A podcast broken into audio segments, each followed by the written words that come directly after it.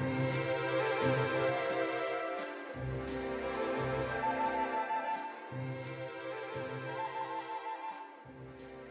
Всем привет! С вами подкаст о вселенной мультфильмов «Мультология» и я, его ведущая Афина Гасанова. Уверена, вы замечали, что содержание Тома и Джерри нельзя назвать исключительно детским. Некоторые шутки в действительности гораздо более серьезные, темные и неприличные, чем нам казалось в беззаботном детстве. Первая серия вышла в 1940-м, однако мультфильмы для взрослой аудитории стали появляться позже. Сегодня мы с вами обсудим, с чего началась веха взрослой анимации и к чему она нас привела. Расскажем, как старенькие Флинстоуны превратились в новаторских Рика и Морти. Оставайтесь с нами. Начнем мы с 60-х, когда появляется совершенно революционный для своего времени мультсериал «Флинстоуны». Американский ситком Флинстоуны рассказывает о приключениях одной, вполне себе современной патриархальной семьи и их ближайших соседей. Единственное, они живут в романтизированной обстановке каменного века. From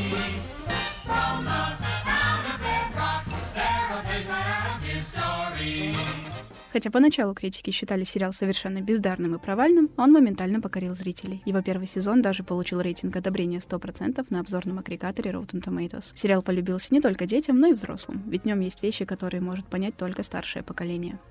Например, в мультфильме достаточно много домашнего насилия. Фред Флинстоун часто угрожал жене Вильме, но зритель никогда не видел, чтобы он действительно поднимал на женщину руку. Ты уже сто лет ни о ком и ни о чем доброго слова не говоришь.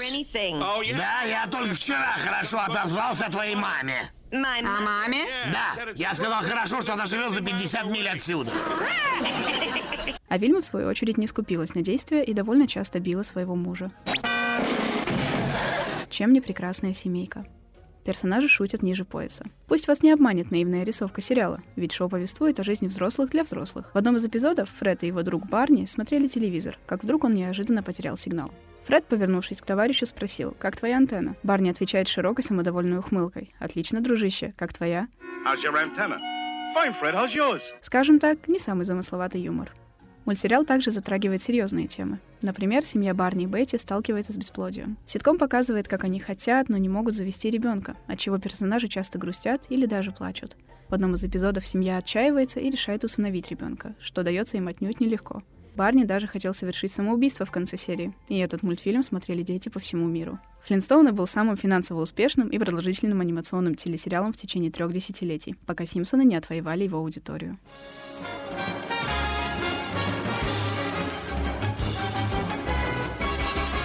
Перейдем к 90-м, когда начинают расцветать мультфильмы об американской мечте. С приходом новой эпохи преобразовываются и мультфильмы для взрослой аудитории. Теперь они не стараются маскироваться под контент для дошкольников, а прямолинейно высмеивают современные проблемы среднестатистических семей. Мультсериалы становятся социальной сатирой, в которой нередко фигурируют реальные люди и события.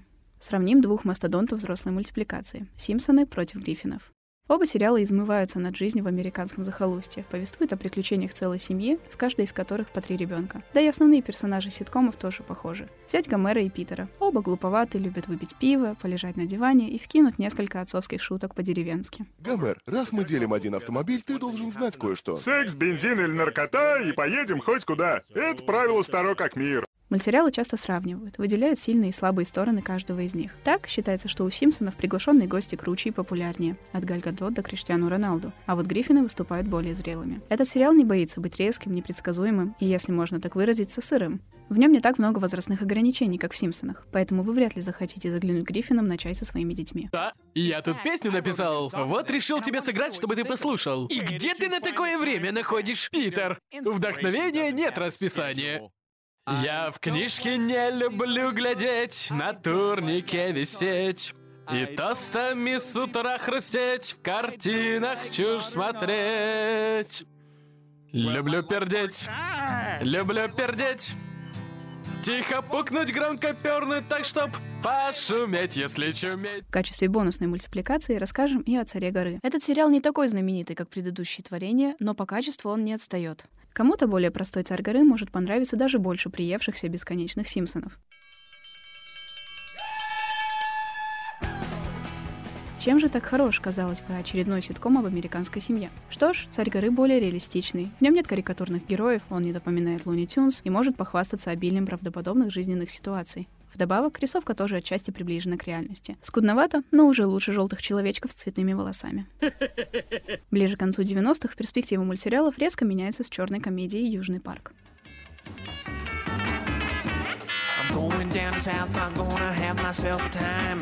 Friendly faces everywhere, humble folks without temptation. Going down south. Помню, как в детстве я не понимала, почему мне запрещают смотреть мультик про детей. В действительности все было гораздо сложнее, чем просто шоу о приключениях компании ребят. Оказалось, что далеко не отходя от аппарата семейного формата, можно сильно изменить взрослую анимацию. Достаточно позволить детям вести повествование. Ребята из городка Саут Парк, конечно, гораздо более циничные и распущенные, чем мы привыкли видеть в мультфильмах, но все-таки. Ты напрашиваешься на дополнительные неприятности, говнюк. Да расслабься ты, жертва аборта. Я научу тебя родителей уважать. Вот подожди, домой приду, получишь. Давай, давай, только не обострить по дороге. Южный парк не знал границы цензуры. Ничего подобного по телевизору не показывали. Да порой удивляешься, как создателям Южного парка удалось пропихнуть ту или иную шутку. Где еще можно посмотреть на слегка отбитого Иисуса, ремейк человеческой многоножки с ребенком и рождественских животных-оккультистов. Вот и он, вот и он, самый главный говнюк во вселенной. Нет во вселенной говнюка главнее, чем ты. Ты достиг вершины совершенства говнючести. Сценаристы смело шутят на всевозможные щепетильные темы, никто не защищен от сатиры и насмешек. И дело даже не только в чувствах верующих. Южный парк кажется совершенно сумасшедшим и абсурдным, но именно этим он так по-запретному привлекателен. Закончим наш краткий экскурс в историю взрослого контента новой семьей от Cartoon Network. Мультсериал «Рик и Морти» стартовал в 2013 году и очень быстро взорвал интернет.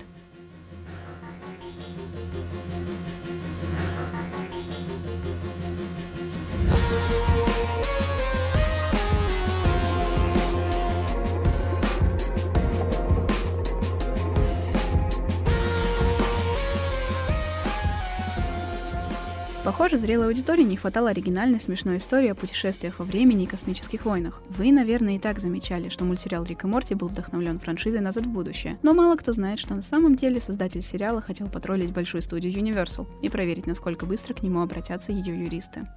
Ты меня отцукербергил? Я отцукербергил людей еще до того, как у Цукерберга выросли яйца. Я дьявол, сьючечка! При просмотре чувствуется, что создатели сами получают удовольствие от процесса написания и записи мультфильма. Многие панчлайны, шутки, звуки и высказывания, разлетевшиеся по всему интернету, были придуманы в ходе озвучки. Можно сказать, что импровизация помогает сохранять живость и спонтанность сериала.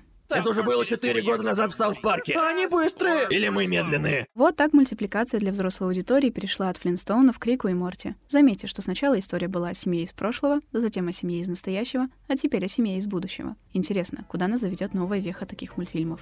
Обязательно подписывайтесь на нас в том приложении, где вы нас сейчас слушаете, и ставьте нам положительные оценки. Этот подкаст был сделан на базе кинопортала allbestmovies.ru. Подписывайтесь на наши социальные сети и непременно заходите на сайт, чтобы узнать о кино много нового. До встречи!